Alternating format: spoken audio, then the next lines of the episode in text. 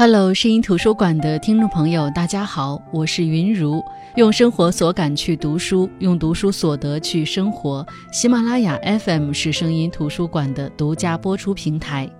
那本期要为大家分享的这本书是《搞定无压工作的艺术》。在今天这个信息量和工作量倍增的世界，你是不是经常被繁琐的事物缠身？即使已经头昏脑胀。却还要打起精神处理眼前的一堆乱麻，你是不是总对上司安排的新任务感到无处下手？是不是总觉得时间不够用，工作不能按时完成，常常加班到深夜？是不是总是觉得工作内容远远超出了自己的能力范围？哪怕你已经为了工作几乎牺牲了自己所有业余的时间，可总是一个工作没完成，另一个工作又来了。无限循环，自己始终处于高压之下，最后工作生活一团糟。造成这些问题的罪魁祸首就是你的大脑被各种各样的事情塞满了，根本没有办法一心一意的去做一件事，而随机出现的人和事儿总是打乱你原本的节奏，让你陷入效率低下的窘境。当我们没有好的做事状态的时候，自然也难得到好的结果。而差劲的结果又会通过干扰我们的情绪，去影响我们的状态，在恶性循环之下，我们的烦躁一天一天积累，问题也一日一日加深，亟待解决。那我们今天要读的这本《搞定无压工作的艺术》，会教给我们大家时间管理的方法，帮助我们从繁重的工作压力当中解脱出来。这本书的作者戴维·艾伦是全球知名的管理咨询企业的创办人。作为一名行政管理培训专家和教育家，戴维·艾伦拥有二十多年丰富的管理经验，在提高工作效率方面也是最具建树和影响力的思想家之一。戴维·艾伦在书中介绍的就是时间管理领域非常权威的 GTD 方法，中文的意思就是搞定事情。可以说，这套方法是作者多年管理咨询经验的沉淀和总结。听完这本书，相信你一定会找到提高工作效率的方法，对于如何去安排生活中的大小事情，拥有新的体会。那接下来，我们将通过解答三个重点问题，帮助大家去阅读这本书。第一个的重点问题是：时间管理问题的本质是什么？时间管理只是管理时间吗？我们怎么样才能提升时间管理的水准呢？戴维·艾伦给出的 GTD 方法更加关注问题的核心。我们制作工作计划、进行时间管理的最终目的是轻松而高效地完成工作。想要达到这个目的，就要借用一切有效的手段，尽可能地将那些影响你工作和情绪的乱七八糟的事情通通隔离，让大脑保持轻松愉快。这也是 GTD 法和一般时间管理方法的本质区别。人类大脑存在的认知弱点是戴维·艾伦提出 GTD 方法的理论基础。人类大脑有一百多亿个神经细胞，每天能记录生活中大约八千六百万条信息，记忆功能十分强大，但它却很难将思考和记忆同时进行。虽然我们以前常说理解性记忆比死记硬背要强得多，但是你会发现，理解和记忆实际上并没有办法同时进行。你只能在思考理解之后，才更好的去死记硬背。所以，我们要让大脑在工作当中保持强大的思考能力，就应该避免让大脑一边思考一边记忆。可以设想一下，在你一边处理工作任务时，一边还在不断的回忆领导交给你的任务要点，或者还在回忆昨天收尾工作的情况。那这样一来，你的精神状态就会一直处于紧绷状态，你的工作效率就会不断的降低。GTD 时间管理的关键之处在于，将影响大脑思考能力、造成大脑精神紧张的东西屏蔽掉，这样你就可以不受过去和将来的事情影响，全身心的投入到当下的工作当中，只想一件事儿，只做一件事儿。会让你的状态始终保持在一个良好的范围之内，这对于提升你的工作效率和质量将大有益处。那么，我们该怎么把那些讨厌的干扰因素甩出我们的大脑呢？首先，我们要排除不可控因素的影响，尽力做到今日事今日毕。因为我们的大脑会受到情绪的影响。当你给每个任务都安排好了一定的时间，你的内心就会有一个期望，那就是在规定时间内完成，然后做别的事情。当你没有按时完成任务时，你的内心就会产生一种期望落空的挫败感，这种感觉会增加你的精神负担，影响你的大脑状态。所以，我们就要充分考虑自己的能力以及任务的难度，避免制定出不切实际的工作计划。比如，一天可以完成的任务只有三件，你在制定计划时却刻意加码，偏要排上十件，这样不切实际的工作量会让你倍感压力。在这种压力下，你的大脑会高度紧绷，大量的工作也会让你疲惫不堪，让你可能都做不好本来完成的三件工作。其次，我们要制定清晰明确的计划表，保证自己能清楚了解明天需要做什么，而不用再次思考。因此，因为制作计划表的主要目的就是防止忘记和便于快速的开始工作。很多人并不在意整理工作计划，为了省事儿，常常用一两个字来概括某件工作。过一段时间再看这一两个字，就完全不知道是什么意思。这种情况如果出现多次，就很容易形成习惯，大脑就不会完全相信表格了。即便你有整理好的工作计划，也不会放心的将其他的工作内容屏蔽掉，一心做一件事。这样呢，也就无法摆脱紧张和焦虑的情绪。所以必须强调的是，整理工作计划的要点是将计划具体到行动，也就是你要达到一看工作表就知道下一步应该做什么，做到什么程度。像商品生产计划这样的名词表述，在工作计划当中就不够具体，你可以把它置换成协同市场部门讨论确定下一季度商品的生产计划，这样带有动词的工作计划才能让你明确知道该做什么，该怎么做。那我们要关注的第二个重点问题是，有没有一整套具体的操作流程，可以让我们灵活地利用时间，帮助我们完成既定的目标呢？下面就让我们进入第二部分内容。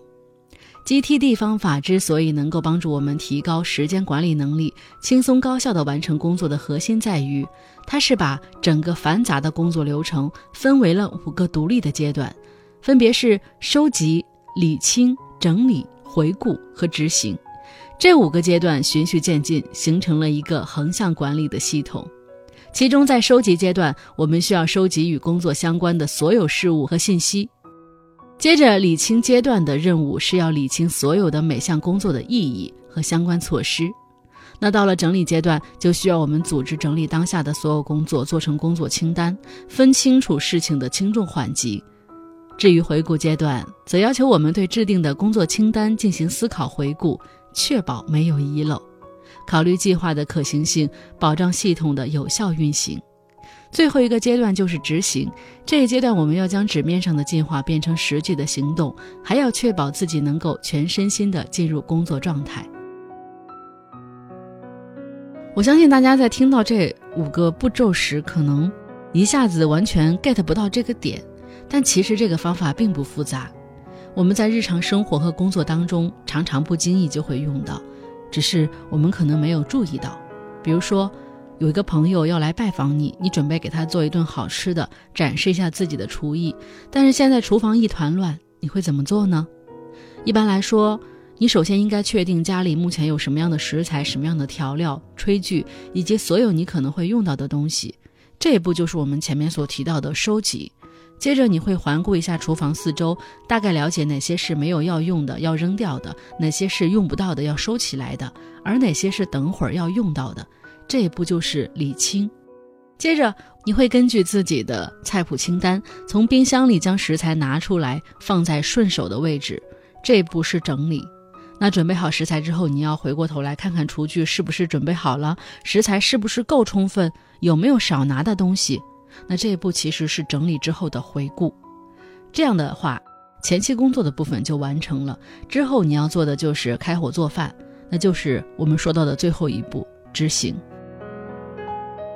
你看，当你习惯按照一定的逻辑顺序去整理出一个可靠的工作计划后，你按照这个计划的顺序去做，一个一个的去完成，你会发现出现差错的概率会大大的降低。这就是横向管理法。横向管理方法基本上能够处理生活和工作当中所有的繁杂情况，但是面对一些比较棘手的工作，它的效果就不是那么尽如人意了。